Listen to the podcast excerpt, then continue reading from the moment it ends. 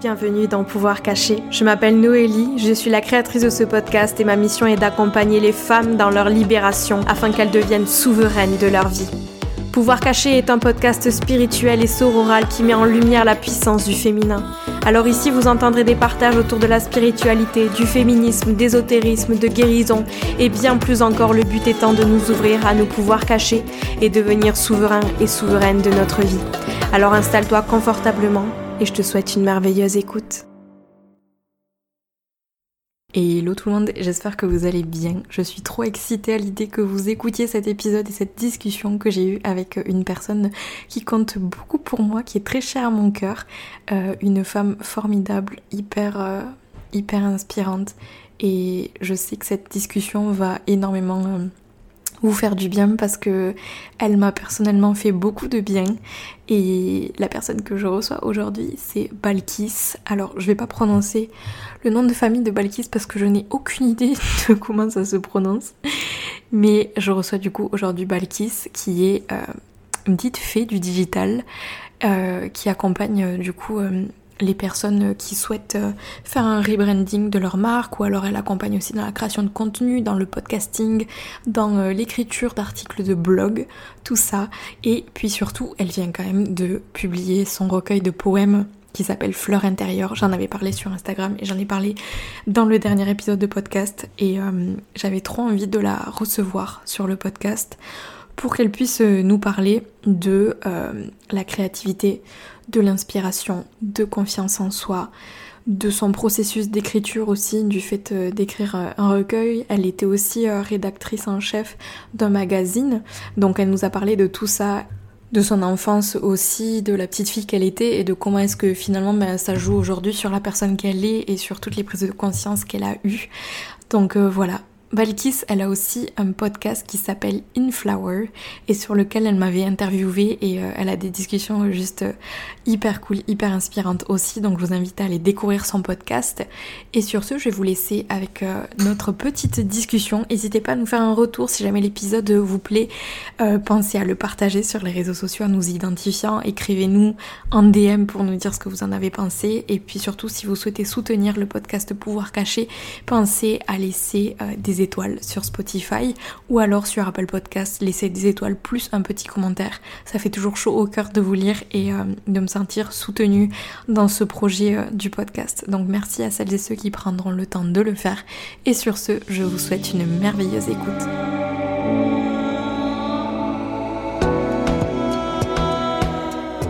Bonjour Balkis. Bienvenue sur le podcast Pouvoir caché. Je suis trop contente de t'avoir avec moi aujourd'hui et j'ai trop hâte de voir ce qui va ressortir de cette discussion. Comment est-ce que tu vas? Bah déjà, merci beaucoup de m'inviter sur ton podcast que je connais que très bien.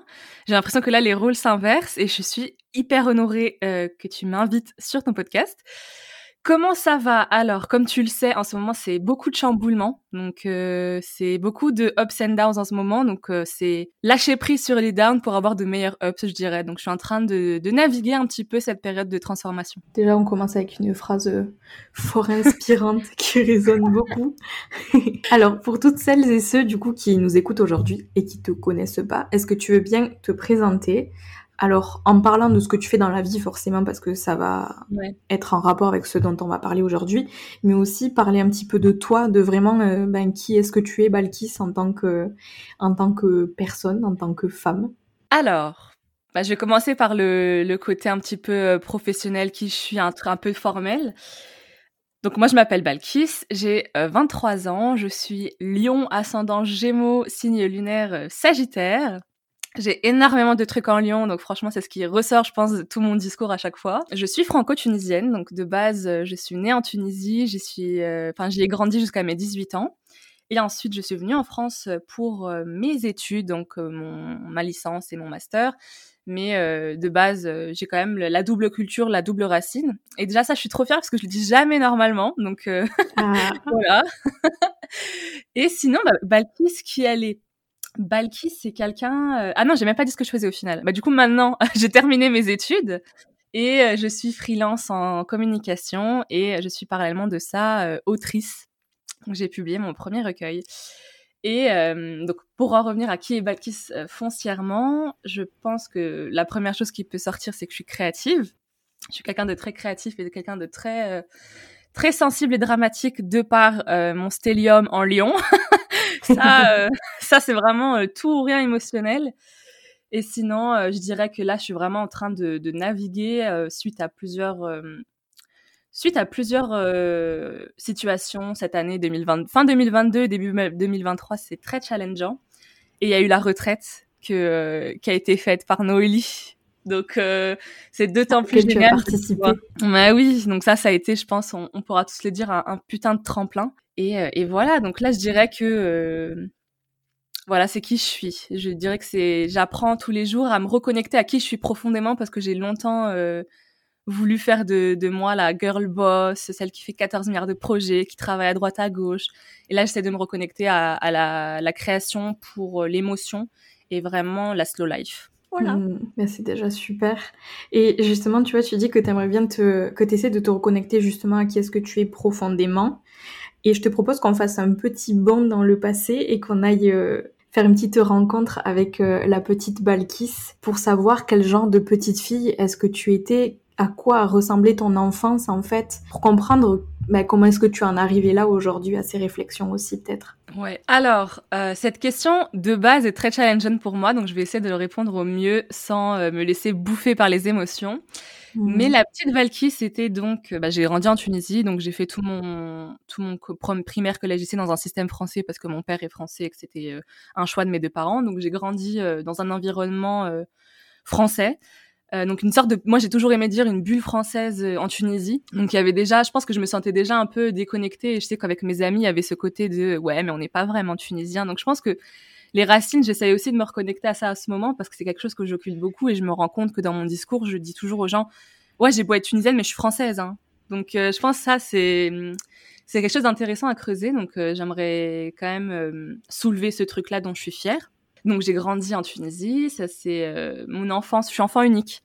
Donc je dirais que j'ai une enfance très euh, où je me sentais très seule parce que chakra de la gorge où, euh, je me suis sentie je pense très seule et donc je recherchais beaucoup à être entourée tout le temps et à faire des potes quoi qu'il arrive. Donc j'ai développé des certains certains je sais pas comment on appellerait ça, certains mécanismes pour justement me faire des potes quoi qu'il arrive. Donc j'ai j'étais une petite euh, une petite Balkis qui aimait bien mentir et euh, donc voilà. Ensuite, euh, la petite Balkis était quand même très créative. C'est vrai, c'est les premiers souvenirs. C'est ce qui fait qu'aujourd'hui, je me pose aucune question sur ma créativité. C'est parce que depuis petite, j'écris. Moi, je sais que depuis petite, j'avais ce, cette envie d'être journaliste et j'avais fait un petit petit magazine pour ma BCD à l'époque moi, je lui avais imprimé, je lui avais ramené trois exemplaires en mode euh, les actualités du primaire. Donc là, ça avait trop rigolé. J'avais vraiment fait ma petite digueuse en mode donnez-moi tous les potins. J'en ai écrit sur un fichier Word mais moche. Et je suis allée lui donner. Elle était en mode mais meuf, t'as as 7 ans et demi, wesh. Va jouer avec les gens, je sais pas. J'adore. J'ai toujours beaucoup écrit et jusqu'à maintenant, mon père m'envoie des fois euh, quand il retourne en Tunisie, parce que lui est aussi installé en France, quand il retourne, il, va dans les, les ordinateurs de, la, de, de, nous, quoi. Et il ressort des textes que j'ai écrits, c'est n'importe quoi, mais tu sens qu'il y a une empreinte, en fait, de la réalité. Et c'est pour moi, en fait, au final, une manière de, de voir un peu comment elle se sentait, cette petite Balkis. Mmh. Et euh, j'ai 12 journaux intimes, donc ça aussi, pour le journaling, c'est pour ça que j'ai autant... Euh, j'aime autant le journaling, parce qu'à l'époque, pour moi, c'était juste écrire sur un journal intime. Je, enfin, voilà, Alors, le choc à gorge, il est pas content, là. euh, ouais, non, voilà. Bah, je pense que c'est la première fois que j'en parle, hein, tu sais, aussi authentiquement. C'est vrai. Ouais, ouais, c'est la première fois que, que ça soit, à, la, à part ma psy ou euh, mes amis les plus proches, que j'en parle en public comme ça de mon enfance. Euh, je mettais toujours un petit peu un truc, je m'arrêtais au truc créatif. Ouais. Que, ouais, donc là, je pense qu'il y avait un, un côté émotionnel que, qui m'a pas du tout satisfait et donc euh, donc c'est pour ça que là je dis que j'essaye de me reconnecter à les émotions en fait négatives comme positives parce que euh, accepter que le positif c'est cool mais il y a le négatif derrière qui va se cacher chez toi pendant 30 ans quoi. Mais bien sûr, bien sûr. Et tu as le courage aujourd'hui d'aller creuser à l'intérieur de ça et de, de sortir de tous ces trucs dans lesquels tu avais l'habitude de te cacher et aujourd'hui de, de t'ouvrir pleinement euh, dans ta noirceur et dans ta lumière et ça c'est juste euh, hyper beau. C'est ça, c'est ça. Et tu disais du coup que tu viens de publier ton premier recueil que j'ai eu le plaisir mhm. de lire et qui s'intitule Fleurs intérieures et qui est même paru sur euh, dans un article sur Vogue et je trouve ça juste énorme. c'est ouf. Je m'en remets pas. tu m'étonnes. Non mais c'est c'est dingue, c'est dingue. Alors est-ce que tu veux bien nous parler euh, du processus d'écriture de ce recueil? Nous parler de comment est-ce que tu en es venu à écrire ce recueil, pourquoi, comment tu l'as écrit. Donc je tousse un petit peu avant pour pas que le chakra-gorge me fasse chier. Euh, bah écoute, Fleur intérieure de base, c'était pas du tout un projet que j'avais imaginé comme étant un, un, livre qui allait être publié. Euh, moi de base, euh, j'écris, enfin comme j'ai dit, je pratique le journaling vraiment euh, très quotidiennement. C'est quelque chose qui m'aide vraiment au quotidien que ça soit écrire une page quand j'en ai besoin ou dix pages euh, quand j'ai vraiment besoin de, laisser mes émotions sortir. Et euh, donc j'ai toujours fait ça depuis vraiment euh, plusieurs années. Et en juillet, c'était une période très compliquée parce que je sortais d'études. J'étais en train de terminer une alternance qui s'était pas très très bien passée. Et je devais chercher un CDI parce que je m'étais dit, bon, là, la suite, c'est quoi? C'est un CDI, faut de la thune, parce qu'on avait des projets avec mon copain d'achat, etc. Donc pour moi, c'était on fait primer la sécurité plutôt que ce qu'on a envie pour le moment, mais c'est temporaire et je le savais très bien. Et donc en juillet, en fait, je me suis mise à postuler et tout, et euh, vraiment émotionnellement, j'étais, je crois que c'était vraiment le déclencheur de plein de choses parce que je me sentais euh, bizarre, mais je savais pas pourquoi. Je me disais mais comment ça se fait qu'un truc aussi euh, tangible, aussi juste, c'est tu, enfin, tu cherches un taf, point. Où, est le problème? Mmh. Et ça faisait déjà plusieurs mois que j'avais des, des remises en question parce que de base, j'avais un, autre projet, donc euh, j'avais fondé pendant quatre ans un magazine, et ça me bouffait tout mon temps. Et j'avais eu des remises en question, je pense qu'il m'a ouvert mais tellement de choses. Un petit truc comme ça sur la productivité et le travail m'a ouvert mais un truc de ouf. Et donc quand je lui c'était très compliqué parce que j'étais en train déjà de deal avec les émotions sur le fait de me réveiller et de me dire mais en fait le travail c'est pas la vie, pourquoi tu veux autant briller à travers le travail? Normalement qui tu es c'est déjà suffisant.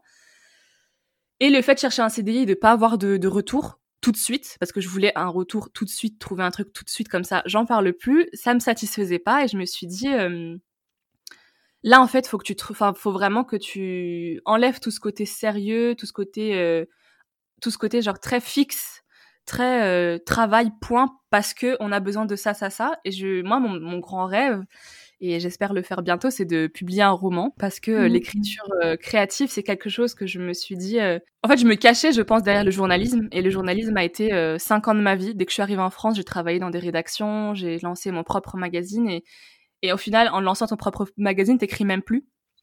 Et donc je m'étais dit, écoute là, c'est une période où t'as rien, c'est une période où tu, tu peux vraiment commencer quelque chose. Et je me suis dit, pourquoi pas, avec toutes ces pensées en fait en tête, pourquoi pas euh, changer ton journaling en écriture de poèmes? Parce que d'un coup, ça fait rentrer un petit peu de la poésie, ça fait rentrer un petit peu cette écriture créative que je recherchais.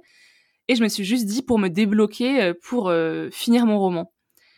Et au final, vraiment, j'écrivais mais des poèmes tout le temps, que ce soit sur mon carnet, que ce soit sur mon mon téléphone et tout, genre j'en ai vraiment écrit euh, des masses. C'est ouf quand même, parce que un poème, écrire un poème quand même, c'est, ça a l'air tellement plus compliqué que juste écrire, euh, tu vois, un texte, je sais pas.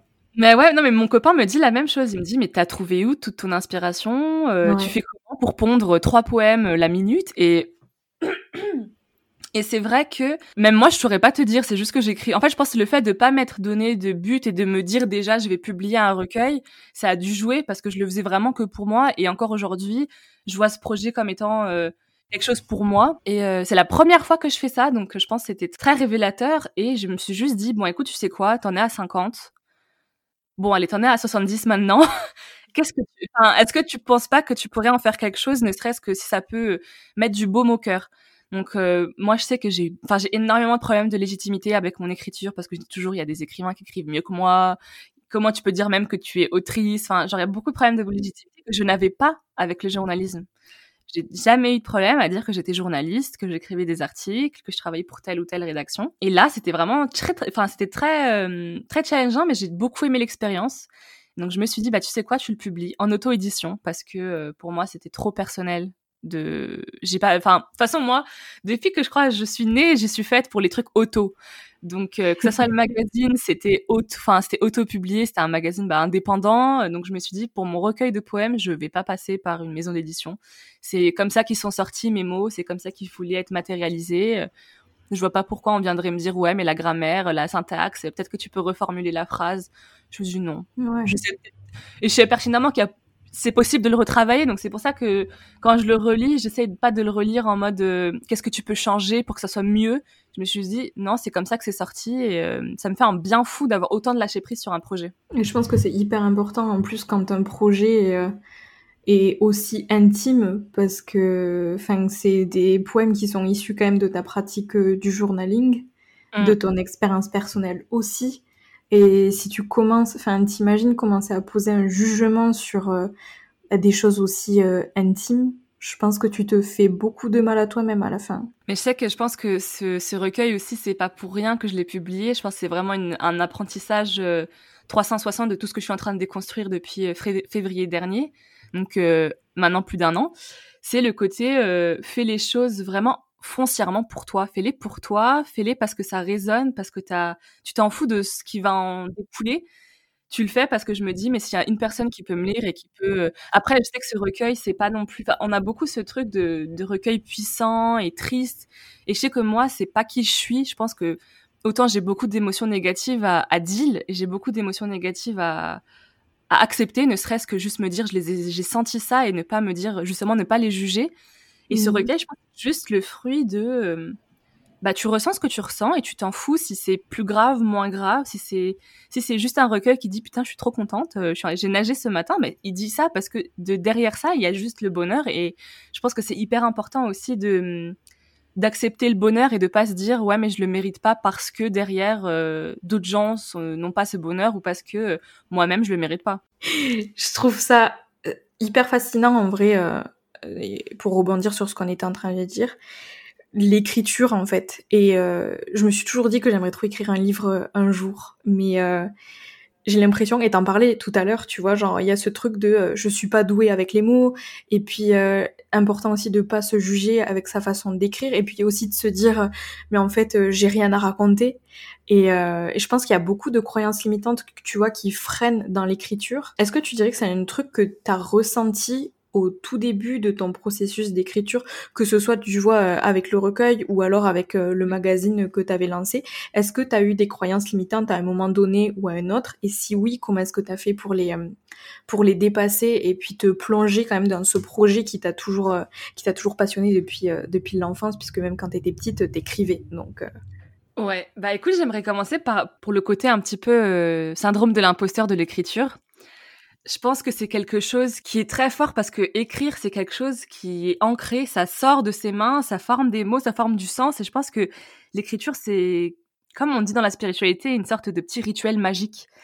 Et du coup, forcément, quand on écrit, il y a le côté, bah, j'écris, est-ce que c'est pour qu'on me lise ou est-ce que j'écris pour me, me vider, en fait? Et forcément, quand on part de ce principe-là, c'est très dur de se dire, bah je m'en fous de ce que les autres écrivent et je m'en fous par rapport à moi comment j'écris. Forcément, tu vas te comparer parce que c'est de toute façon comme ça qu'on se fait au quotidien, on se compare toujours aux autres.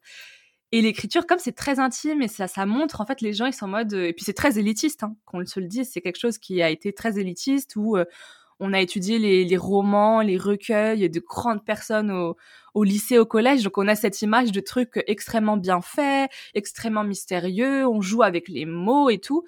Et donc toi, en fait, si t'es passionné par l'écriture, tu dis mais il faut que j'ai le même la même fibre, sinon ça sert à rien. Enfin, genre qu'est-ce que je vais ramener avec euh, des tournures de phrases euh, super simples? Et euh, donc moi, quand j'ai commencé à écrire donc le journalisme, parce que quand j'étais petite, j'écrivais beaucoup créativement et c'était mes cours préférés, je, même en licence et tout, mais je me suis jamais lancée dedans ou alors j'avais toujours des idées, j'écrivais trois pages, je me dis non c'est nul et je passe à autre chose. Genre vraiment, si, si tu te mets à la place de mon copain, je lui ai dit au moins 12 pitchs différents de romans. Aucun n'a vu le jour. Bon, mais à part ça, euh, pour le journalisme, je me suis vraiment dit, euh, j'ai fait un truc en fait qu'il faut pas faire. Et ça vraiment, pourtant avant, j'adorais je, j'adorais dire ça, mais j'ai fait le fake it until you make it. Je me suis mmh. vraiment en fait euh, bloquée émotionnellement et j'ai fait les trucs en mode tu le fais et puis point, tu vois, genre tu le fais. Regarde un petit peu comment les gens écrivent autour de toi, essaie de t'inspirer. Qu'est-ce que tu aimes bien chez les autres que tu pourrais toi mettre dans ton écriture et euh, et ça a donné un petit peu ma propre patte. Après, euh, moi avec le recul, c'était une patte quand même qui était il y avait quand même un, un, petit, une petite distance de sécurité entre moi et le journalisme. Et je pense que c'est pour ça que j'ai pu y rester pendant autant d'années. Et le jour où, du coup, je me suis dit, bah, j'ai lancé mon propre magazine parce que je voulais euh, aborder vraiment ces thèmes de bien-être et de spiritualité et de développement personnel qui, à l'époque, n'étaient pas encore aussi présents que maintenant. Et euh, quand je travaillais euh, dans les rédactions dans lesquelles j'ai pu travailler, il y avait vraiment ce côté très lifestyle, très cucu que moi, je voulais plus. J'ai beaucoup aimé, mais je voulais juste passer à autre chose. Donc, j'ai lancé le magazine et je m'étais bêtement dit que j'allais pouvoir faire, en fait, ça a commencé par un blog où on écrit, enfin pas un blog, ça a toujours été un, magazine où j'écrivais beaucoup. Mais ensuite, je, voulais, j'avais vraiment en fait l'ambition de me dire j'ai envie, de faire un vrai truc. Sauf qu'en me disant ça, j'avais complètement, j'avais, pas en fait la, maturité entrepreneuriale de me dire mais là en fait tu vas t'éloigner de l'écriture. Là, c'est plus du tout de l'écriture, c'est vraiment de la gestion, c'est vraiment du community management, de la communication, euh, comment tu gères une équipe de rédacteurs. C'était plus moi la rédactrice. Et justement, si je me mettais trop en avant parce que j'adore écrire, ça faisait un peu la meuf, genre, tu veux être sur tous les fronts, enfin, laisse les, autres écrire. Et c'était pourquoi j'avais fait un appel. Donc j'avais, c'était très très compliqué. Et puis, euh, et puis je me suis, enfin, je m'étais quand même dit euh, vers la fin du projet, mais en fait, je m'en fous, je vais quand même écrire parce que moi, c'est ce pourquoi. si moi-même je montre pas l'exemple et que je montre pas que j'adore écrire sur Isar, pourquoi les autres le feraient?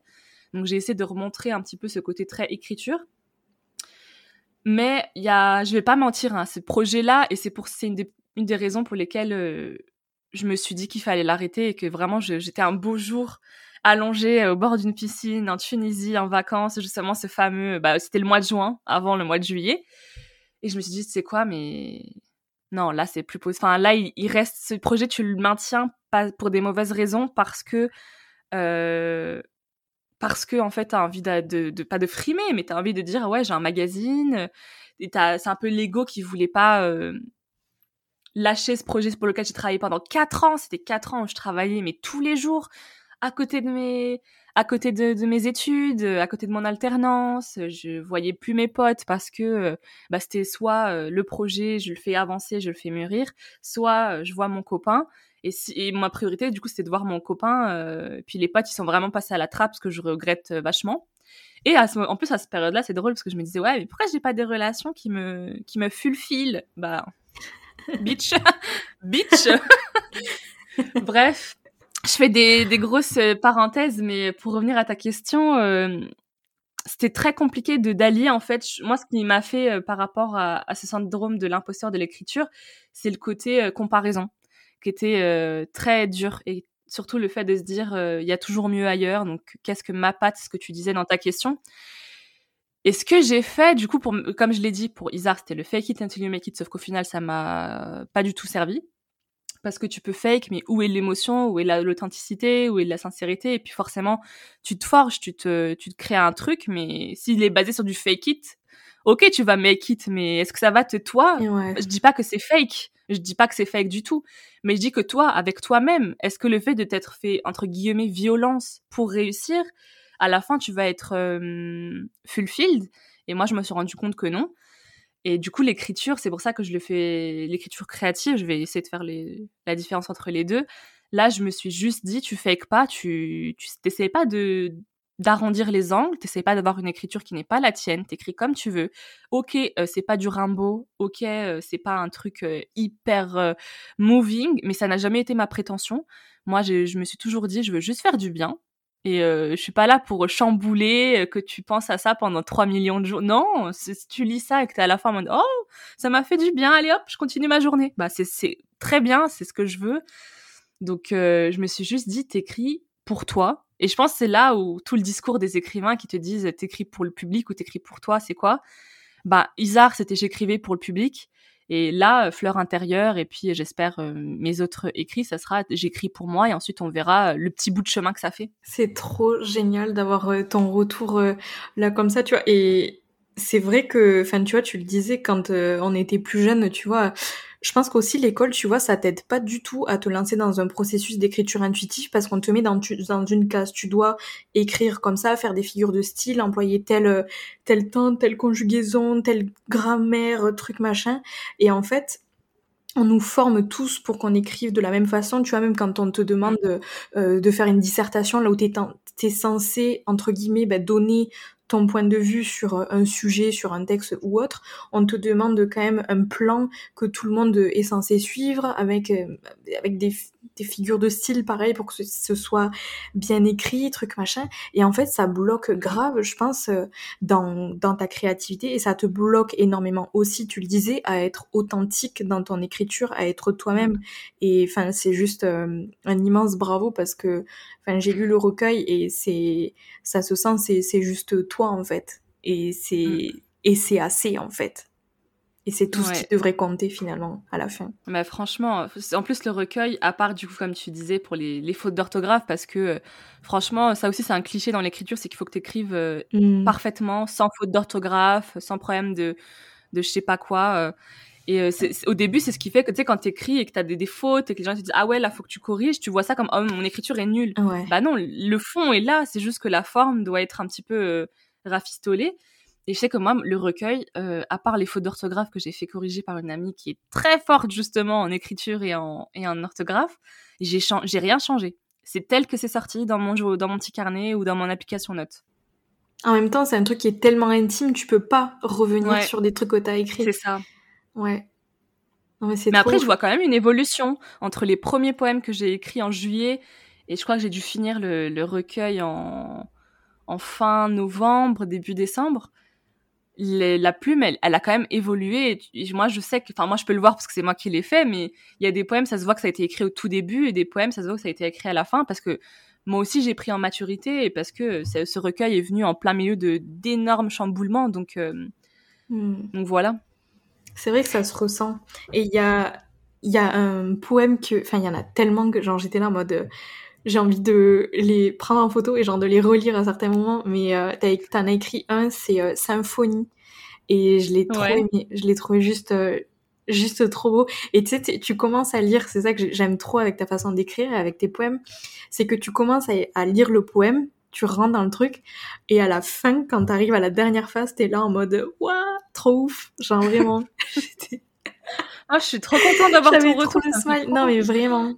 Vraiment, et ça, ça m'a mis mais trop le smile à chaque, à chaque, à chaque poème. Je me disais mais c'est, c'est tellement vrai, c'est tellement puis tu, c'est intime mais à la fois on arrive à se reconnaître dans ton mmh. écriture. Et ça, je pense que c'est mmh. important aussi pour toucher, même si t'écris pour toi, mais je pense que ça aide énormément aussi à, toucher ton lecteur. Donc, euh, merci. Ouais, mais de toute façon, j'écris pour moi, mais à partir du moment où tu publies, c'est sûr que c'est qu'il y a un côté aussi euh, très, euh, j'ai envie de partager mon truc. Donc, c'est quand même très, c'est mi-figue, mi-raisin. Mi-humble, mi, s'il vous plaît, donnez-moi des, des bons retours. Puis t'as l'énergie du lion en plus, donc. C'est ça, c'est ça. Je m'en sortirai pas. Et euh, j'aimerais bien qu'on revienne sur un point là que tu abordais. Euh, tu disais que quand tu étais petite, tu étais une menteuse et euh, tu as remis, as remis une couche là dans ce que tu disais en disant euh, fake it till you make it. Et hum, est-ce que tu dirais que la confiance en toi, elle a été importante dans ces projets et comment justement ce rapport entre fake it till you make it a impacté ta manière de d'aujourd'hui, ben en fait de, de, te positionner en tant que en tant qu'écrivain, en tant que business girl, en tant que tout ce que tu veux. Première chose, c'est que euh, ces projets ont forgé ma confiance en moi. Et c'est mhm. là où c'était très compliqué, c'est que Isar, par exemple, j'ai toujours dit, sans ce projet-là, j'en serais pas ici. Je pense que ce projet n'avait pas destiné de, de boomer, devenir le premier magazine euh, français euh, ou que sais-je mais il a eu ce rôle de me faire évoluer, de me faire. C'est, enfin, c'est grâce à Isar que je me suis ouvert à la communication et que je suis aujourd'hui freelance en communication. Ça m'a, ouvert les yeux sur plusieurs, euh, plusieurs domaines en fait d'expertise parce que moi j'étais juste en licence d'anglais hein, quand je l'ai lancé, je savais pas trop quoi faire de ma vie et euh, et donc ça m'a un petit peu ouvert cette vocation qui est donc de partager, de créer, de, vraiment. Euh, enfin, le partage a toujours été au centre, sauf que et c'est une partie pourquoi ce projet, du coup, on a dû l'arrêter, c'est parce que moi, en fait, c'était, je vivais à travers ce projet-là, c'est ce qui me donnait la confiance en moi. Je me disais, ah, regarde, là, t'es ambitieuse, t'es une girl boss, tu travailles tous les jours d'arrache-pied, c'est trop bien, c'est le cliché, en fait, vraiment de la, euh, l'entrepreneuse, sauf qu'il n'y avait pas derrière le success story, tu vois. Mmh. Donc, euh, ça m'a beaucoup aidé à avoir confiance en moi parce que j'ai découvert ce côté de moi qui était très ambitieux, très driven, très, euh, bah, très à fond, très lion, au final, très énergie-feu. Sauf que en fait, à la fin, quand tu te, quand j'ai eu les remises en question en février dernier sur le travail, sur le fait que c'était vraiment un, jour, mais tu te serais même pas douté que ce jour-là, t'as des touches boulet. Parce qu'il faisait grand soleil dehors et j'avais passé la journée à faire des TikTok pour le compte euh, d'Isar. Et je me suis dit, mais là, on est samedi, il fait beau dehors, on est à Paris. Pourquoi? Tu t'as pas fait, enfin, c'était pas le projet qui me faisait, qui me nourrissait, qui me mettait euh, de l'argent, qui payait mes factures. Mais je me suis dit, tout samedi, je vais le passer à travailler, en fait. Et pas à sortir à voir mes potes, à, voir, à faire des trucs avec mon copain et tout. Et quand j'ai ouvert les yeux sur ça, je me suis dit, oula.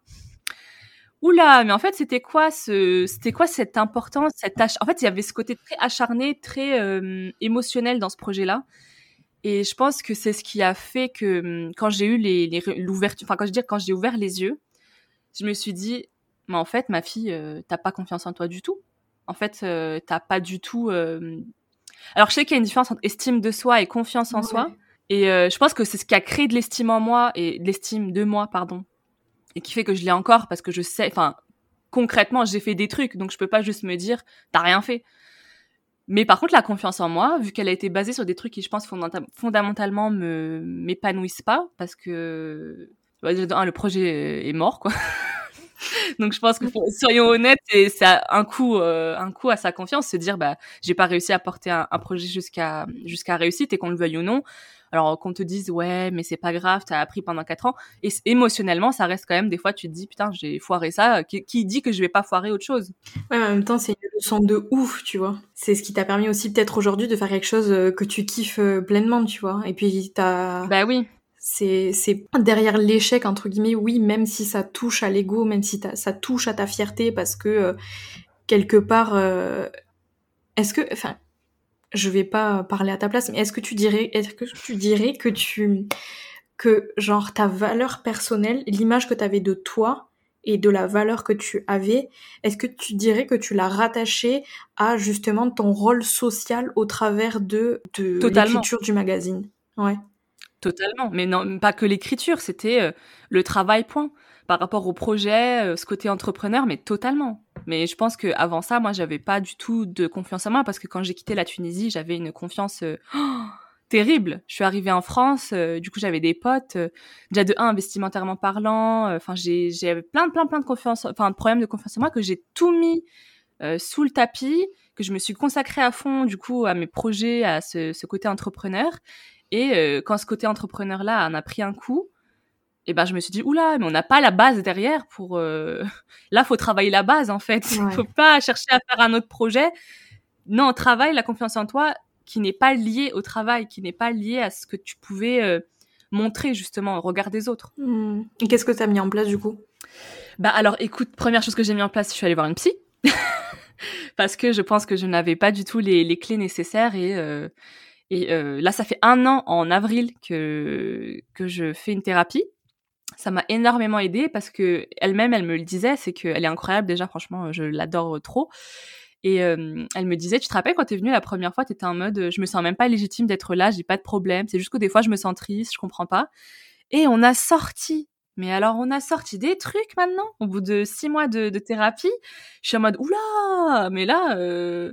et c'est là où le développement personnel, euh, je pense, a ses limites. C'est que j'étais déjà, j'avais déjà eu mon éveil spirituel, j'étais déjà dans le bien-être. Enfin, j'avais un magazine dans le bien-être, allô? Mais euh, moi-même, avec moi-même, j'avais plein de problèmes. J'avais euh, beaucoup de choses que j'ai refoulées pendant des années. j'avais beaucoup de de problèmes d'estime de moi, juste, enfin, de confiance en moi, pardon. Et du coup, ce que j'ai mis en place, bon, bah, c'est la psy qui m'aide beaucoup. Euh, la retraite, mine de rien, hein, ça a été euh, un truc que je me suis offert parce que c'était la continuité et c'est ce que je te disais justement euh, à la retraite, c'est que si j'avais pas fait cette thérapie pendant six mois avant la retraite, j'aurais été en mode mais décomposé au sol, j'aurais pas eu l'ouverture d'esprit parce que c'est des trucs que mmh. je viens à peine de conscientiser. Donc, je dirais que ce que je fais là au quotidien pour justement travailler là-dessus, c'est euh, bah, d'une part euh, m'éloigner de tout ce qui est productivité, hein, parce que sinon ça, je me serais, je m'en serais pas sortie. Alors tu me diras, c'est drôle, j'ai publié un roman, enfin un recueil, mais euh, mais je sais pas, au quotidien, je je fais vraiment beaucoup plus cette démarche de prendre le temps. De, je suis pas pressée. Ça, je pense, c'est une grosse problématique que j'ai dans tout, que ce soit le travail ou moi-même avec mes émotions. Vite, vite, vite, vite, vite. Alors vraiment, il y a trop ça. Et donc là, ce que je fais, c'est que je prends le temps, je me pose les bonnes questions, je me demande pourquoi je fais les choses, choses qu'avant je ne faisais pas du tout. C'est juste que je fais plus de... Comme j'ai conscientisé plein de choses, je peux en fait me poser les questions et faire de l'introspection. Et franchement, je ne saurais pas quoi dire d'autre que... Euh, franchement, la thérapie, hein. c'est ce qui m'a le plus aidé, honnêtement. Hmm. À conscientiser justement toutes ces choses, parce que sans hmm. conscientiser, tu peux rien faire. Et quand t'es euh, es tellement... Quand t'es dans le dans le paraître entre guillemets et en surface de euh, la confiance en toi, c'est que tu conscientises pas justement tout ce qui tout ce qui pêche à l'intérieur, tout ce qui pêche sous la surface. Et ouais, t'es es obligé de passer par euh, par cette phase là de conscientisation. Et il y a un truc, je pense, qui mm. qui qui aide pas du tout, c'est que il y a vachement cette image là, tu sais, avec le développement personnel, surtout quand tu te lances dedans, quand euh, ce que tu vois beaucoup dans les magazines aussi, c'est euh, développement personnel, c'est euh, good vibes only, c'est euh, la positivité, être optimiste, comment être plus productif, c'est tout ce que tu vois en fait. Alors que quand tu continues de creuser, finalement, déjà quand tu as un réel éveil spirituel, quand tu te plonges vraiment dans le développement personnel, très généralement, c'est pas joli joli parce que justement, tu plonges dans tes profondeurs pour aller voir qu'est-ce qui s'y passe, pour accepter justement ta part d'ombre, ta part de lumière. Et, et je pense que ouais, ça, ça aide pas du tout, tu vois, l'image, l'image qui est renvoyée un petit peu partout de euh, ma vie elle est parfaite, euh, j'ai j'ai tant de projets, euh, j'ai, je suis arrivée à euh, arriver à bout de tout ce que j'avais envie de manifester, truc machin. Tu vois que le beau en fait, alors que c'est pas ça en fait la, la vie c'est c'est c'est une partie oui de une partie de la vérité mais il y a tellement plus de choses que ça. Et je pense que c'est quelque chose qu'il faut qu'il faut rappeler et être hyper honnête là-dessus tu vois et t'as le courage aujourd'hui de parler de entre guillemets ton échec avec le magazine Isar mais Enfin, le truc, c'est que t'as l'impression que c'est euh, un truc de ouf d'avoir euh, arrêté ce projet-là, alors qu'en fait, c'est des trucs qui sont juste normaux, au, normaux au quotidien, mais c'est juste que personne en mais parle. franchement, je dirais même que c'est pour moi, enfin, c'est un truc de ouf de l'avoir arrêté, mais au final, c'est ce qui m'a fait le plus de bien. C'est-à-dire que ce projet, c'est ce qui a fait que j'ai zéro hésité à l'arrêter, et quand je, quand j'ai eu cette pensée, je l'ai dit direct à ma team, je me dis bon, enfin, on fait un, un petit, je crois que je les avais emmenés dans un petit resto et tout. J'ai en bon, bah, Isar, c'est terminé, quoi. Bon, j'ai chouiné, bien sûr. mais en fait, au final, j'ai un putain de poids qui s'est enlevé, tu te rends compte? Et ouais. C'était pas triste, la fin. T'as arrêté de te mentir à toi-même, en fait, et c'est juste un soulagement aussi, je pense. C'est ça. Quand on arrive là. Et comme quoi se rattacher aux choses alors que euh, pourtant pendant les quatre ans j'ai jamais enfin bien sûr que oui tu te dis toujours est-ce que j'arrête est-ce que j'arrête pas? Mais tu sens que là c'est fondé juste parce que t'es en mode c'est dur mais alors quand tu sens que c'est fini se rattacher à des trucs qui ne qui veulent plus rien dire pour toi, qui n'ont plus de sens ou alors qui ont eu un sens pendant quatre ans parce que je dis pas que euh, et c'est ça je pense le problème du délan personnel c'est que on, on, nous fait en fait euh, accepter les parts d'ombre pour aller vers la lumière sauf que c'est très je trouve binaire. Allez pardon lumière. C'est à dire qu'après on oublie la part d'ombre. Mais la part d'ombre elle sera toujours en toi elle sera toujours là et la part de lumière en fait c'est juste que ça va être la, la petite balance qui va t'aider à te dire ouais mais est-ce que cette part d'ombre au final c'est pas la raison de l'existence de ma part de lumière. Carrément, je suis carrément d'accord. Et c'est quelque chose duquel il faut sortir et je suis trop contente que t'en parles là. Je pense que ça amène à beaucoup de souffrance pour beaucoup de personnes. Et c'est vrai, tu vois, là, ce que tu viens de dire là, euh, d'accepter ces parts d'ombre pour aller vers la lumière, ben non. Genre, c'est juste... Ah oui C'est juste un tout, en fait.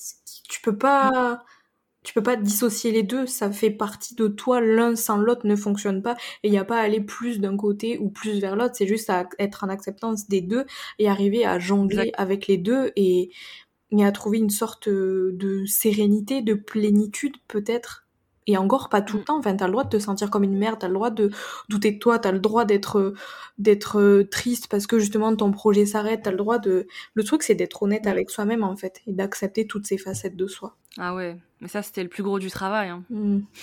J'imagine. ah ouais. J'aimerais bien qu'on finisse euh, cette petite discussion avec euh, une thématique bon, on en parle depuis le début, mais euh, genre plus autour, tu vois, de parce que tu le disais, t'es es une fée du digital. J'aime trop cette expression que tu nous as trouvée.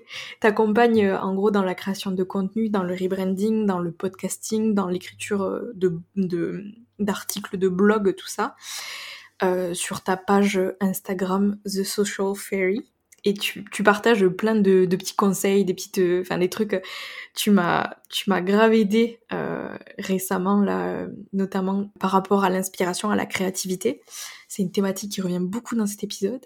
Et, euh, et vu que tu m'as été de, vraiment d'une grande aide, notamment euh, de par, en fait, de par t'as posté ce post là sur l'inspiration, sur euh, le manque de créativité, truc machin, et je me suis dit mais elle a trop raison et ça m'a beaucoup aidé. Et je me dis que si tu m'as aidé, euh, tu vas pouvoir aider d'autres personnes là maintenant.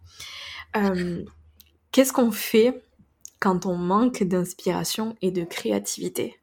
Alors, the question, à un million d'euros. Euh, non, mais alors quand on manque de créativité et d'inspiration, pour moi, c'est déjà un problème de, enfin un problème. Bien sûr, j'utilise des mots comme ça pour qu'on puisse comprendre, mais il n'y a pas de problème mais je pense qu'il y a un, un petit, comme le dit le mot, un manque quelque part au niveau du mindset. Je pense que si on, se met dans un état où on dit ah j'ai pas de créativité, je suis bloqué, bah c'est une énergie en fait dans laquelle tu te mets peut-être parce que il y a déjà en fait et c'est là où je me dis en fait le, tout ce que tu vas produire, il y a déjà une part de mental à 90%. Et si tu, réussis à, gérer ce, ce 90%-là, la, créativité, la créativité, pardon, elle peut que suivre. Et moi, je dis toujours que euh, parce qu'en fait, ça peut paraître prétentieux, mais je n'ai jamais eu de problème de créativité parce que je me suis jamais forcée et je me suis jamais dit là tout de suite faut que tu sois créative. Et en faisant ça, en se mettant dans ces cons, hein, mais en se mettant dans ce truc-là, bah j'ai pas à me forcer que ça soit tous les jours ou euh, une fois par semaine. Quand ça sort, ça sort. Parce que je me dis que la créativité et l'inspiration, c'est quelque chose qui euh, se cultive et ça se cultive déjà avec les biais qu'on peut avoir en se disant Là, il est 8 heures du matin, ma journée de taf se termine à 17 heures. Il faut que de 8 heures à 17 heures, je sois créative et que je ponde, voilà, tant de trucs parce que je dois programmer mes postes à l'avance, je dois programmer mm. mes trucs à l'avance. Et en fait, on s'impose un cadre à un truc qui n'a aucune, euh, qui n'est pas qui n'est pas tangible. C'est c'est pas quelque chose que tu sais pas Uber Eats que tu commandes et il te ramène ton sandwich. Enfin, ta créativité, ça marche pas comme ça. La, la créativité, c'est vraiment quelque chose qui se cultive. Que, là, je vais pas y arriver. c'est vraiment quelque chose qui se cultive en euh, en lisant, en feuilletant des magazines, en vraiment en faisant des choses qu'on aime, en prenant soin de soi au final. Et comme ça, quand tu as besoin justement de qu'elle toque à ta porte, bah t'auras déjà eu tout ça derrière dans ta tête sans te mettre euh, une pression monstre, et bah forcément tu dis ah tiens, euh, bah là j'avoue la dernière fois j'ai vu ça et combiné à ça, je pense que ça peut faire un bête de trucs. Ou alors t'es sous ta douche et t'as une bête d'idée.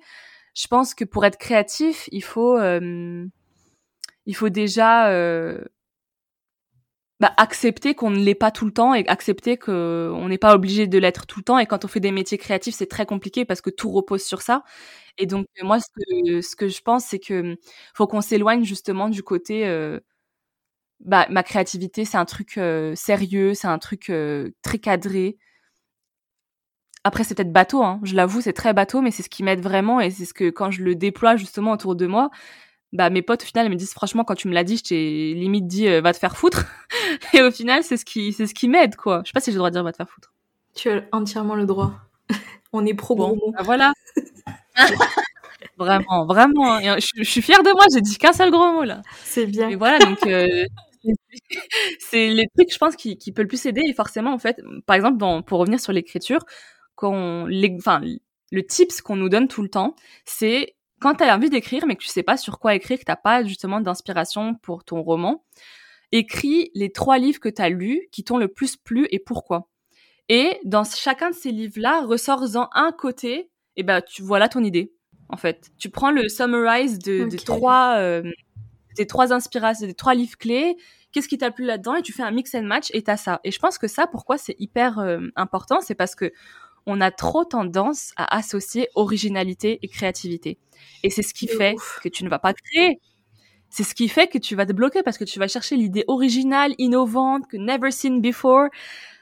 non mais I'm sorry, mais et en plus, en plus tu vas tu vas chercher cette idée originale en allant chercher la créativité ailleurs et du coup ça va tout être sauf original puisque tu vas chercher l'inspiration en allant voir souvent euh, ce que l'autre a écrit, ce que l'autre a posté, truc machin.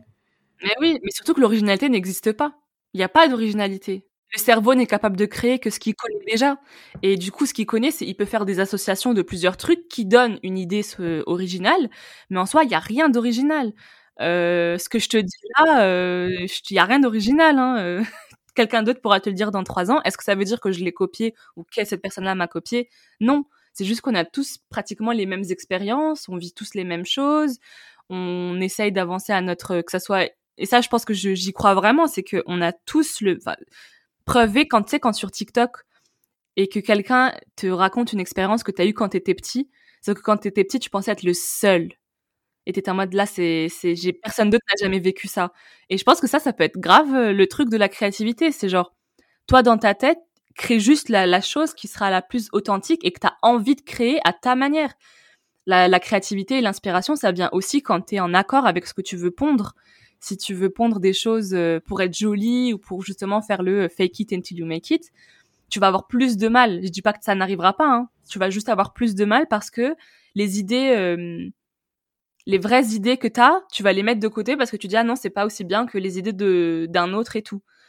Et bah forcément j'en viens à la comparaison où faut pas euh, s'inspirer c'est très bien mais se comparer c'est euh, le tue de la créativité parce que euh, tu t'empêches en fait t'envoies un signal à ton cerveau que oh, mais les, les idées que tu as elles sont pas assez bien. Donc pourquoi pourquoi en fait il te il te donnerait de la créativité et de l'inspiration si toi directement tu juges et tu les mets à la poubelle?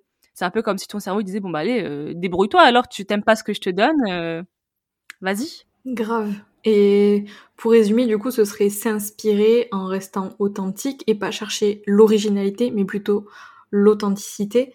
Et ça. tu vois, il y a un truc, enfin, quand je t'entends parler, je me rends compte qu'en fait, euh, ça revient aussi, tu vois, à, à, la nature cyclique qui fait partie de nous et se dire qu'en fait, on est aussi dans une société, tu vois, qui prône la performance et euh, la surconsommation et donc la surproduction. Et en fait, le truc, c'est que et encore plus, tu vois, tu le disais, quand ton métier, il est euh, relié à ta créativité. Et moi, c'est ce qui m'a grave bloqué ces derniers mois. Tu vois, finalement, euh, en t'entendant parler, c'est exactement ça. C'est que tu es pas du tout dans l'expérience de la vie, t'es dans le focus, je dois créer, je dois être créatif, je dois avoir de l'inspiration. Et en fait, en n'ayant déjà pas une vie sociale, en n'ayant pas... Euh, des loisirs qui te stimulent, des conversations qui te stimulent, des lectures qui vont te stimuler, de la musique qui va te stimuler, enfin peu importe, tu vois, des trucs, euh, faut sortir de ce truc-là de il faut que je produise, il faut que je sois créative, il faut que j'ai de l'inspiration, et juste en fait aller juste profiter de la vie. Et je pense que c'est dans ça que tu vas retrouver l'inspiration et pas en restant assis derrière ton ordi. Genre moi vraiment il y avait des moments là où j'étais assis derrière mon ordi, je me disais ok là il faut que je sois créative, que j'écrive des posts, que parce que mine rien mon métier en dépend aussi. Et en fait t'es là genre et à quel point c'est ultra con de faire ça. Enfin tu vois quand tu prends le recul et que tu te rends compte genre tu vas pas t'asseoir derrière ton, ordi et te dire ok là il faut que je crée euh, et en fait tu te bloques tellement parce que tu as envie que le truc il soit euh, comme tu disais carré parfait il faut que ça sorte de suite. Sauf que comme tu disais encore et je trouve que c'est ultra vrai c'est que la créativité c'est pas Uber Eats. En effet tu le commandes pas c'est et plus tu veux essayer de le contrôler je pense et moins ça vient donc euh, bah merci, euh, merci pour comme tu as dit, le côté euh, c'est pardon, je t'ai coupé. Vas-y, je t'en prie. Ah non, c'est bon. non, mais du coup, je voulais dire parce que enfin ce que tu dis c'est qu'on est dans une enfin dans une société de surconsommation et de surproduction et du coup, quand tu as un métier créatif, tu te dis, bah justement, il faut que je fasse beaucoup, il faut que je fasse tout le temps parce que, comme tu as dit, le problème de productivité. Et du coup, euh, dans cette euh, dans cette vibe-là, euh, moi, je sais qu'il y a quelque chose qui, qui naît beaucoup sur les réseaux depuis plusieurs, euh, je crois que je dirais même années, c'est le batch euh, cookie, enfin bon, je dis cooking, mais le batch euh, working, le batch euh, création de contenu.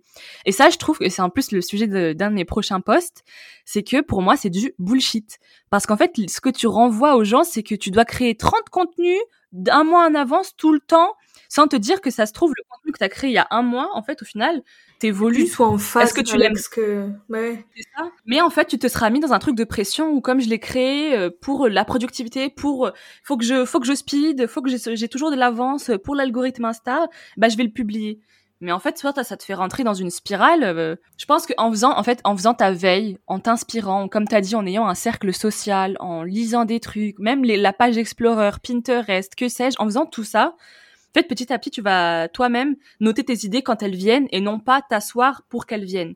C'est juste en fait, tu n'es plus euh, esclave de ta créativité, c'est juste que vous travaillez vraiment ensemble et que forcément, du coup, elle viendra parce que tu te sentiras inspiré. J'aime trop ce que tu es en train de dire. Ça résonne de ouf. En vrai. Je suis contente alors. Ah, vraiment, c'est, c'est ouf. Je pense que ça va résonner beaucoup chez euh, les personnes qui nous écoutent. Et je, je, on, est en train de parler, j'ai, j'ai même oublié qu'il y avait des gens qui allaient nous écouter. mais tu sais que même moi Mais du coup, je suis contente. C'est-à-dire que j'ai parlé avec sincérité et authenticité. Vraiment. trop fière de toi. Oui, mais merci à toi. Attends, avant qu'on, avant qu'on se quitte, déjà, j'ai une petite question très courte. Et ensuite, on va passer aux mini-questions pour apprendre un petit peu. Tu sais, c'est des questions un petit peu fun. Euh, j'en ai noté 5 euh, pour. Euh, J'adore. Ça va être répondu. Ah, mais le lion en moi est trop content. Trop excité. Alors, juste avant ces petites questions, parce que quand même, j'ai créé ce podcast pour redonner la parole aux femmes, que les femmes prennent de la place, parce qu'on les voit pas assez dans les médias, que c'est hyper important aussi de se soutenir entre femmes, de, de faire découvrir des personnalités, des histoires hyper inspirantes.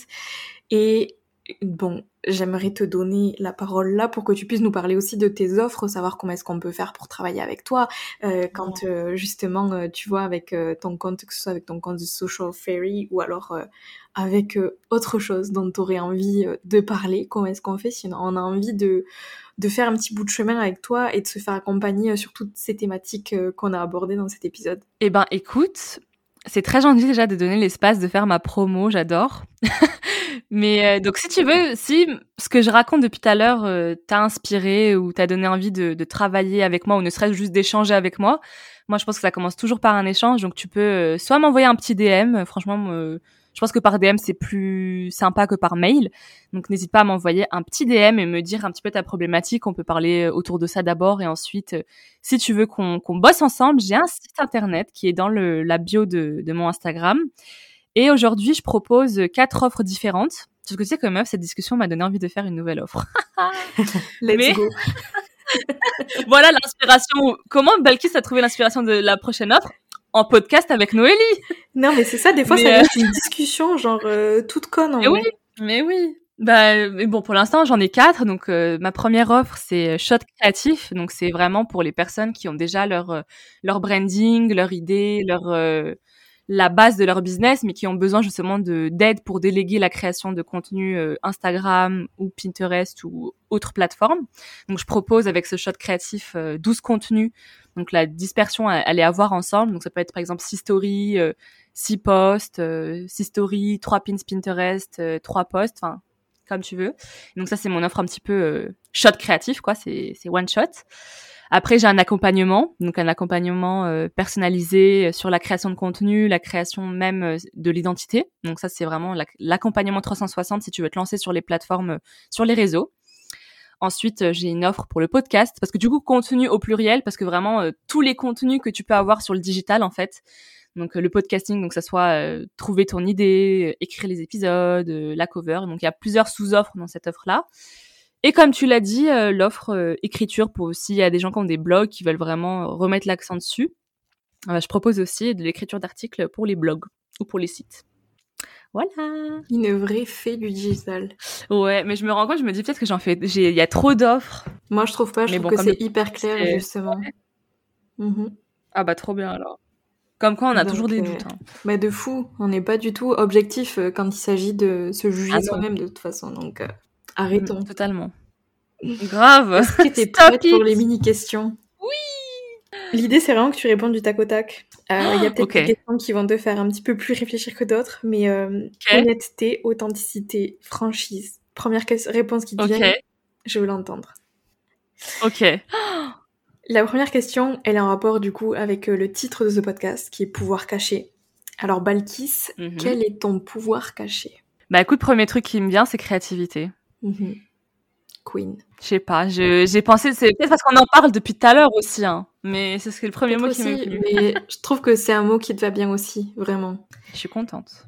Deuxième question, un livre que tu souhaites recommander Un livre que je souhaite recommander euh, Le premier qui m'est venu, c'est parce que depuis des années, je dis à tout le monde de lire parce que j'ai trouvé qu'il était génial et que personne ne veut le lire. Donc c'est Sept yeux de chat de Choi, euh, Choi Jae-hoon, je crois, c'est un coréen.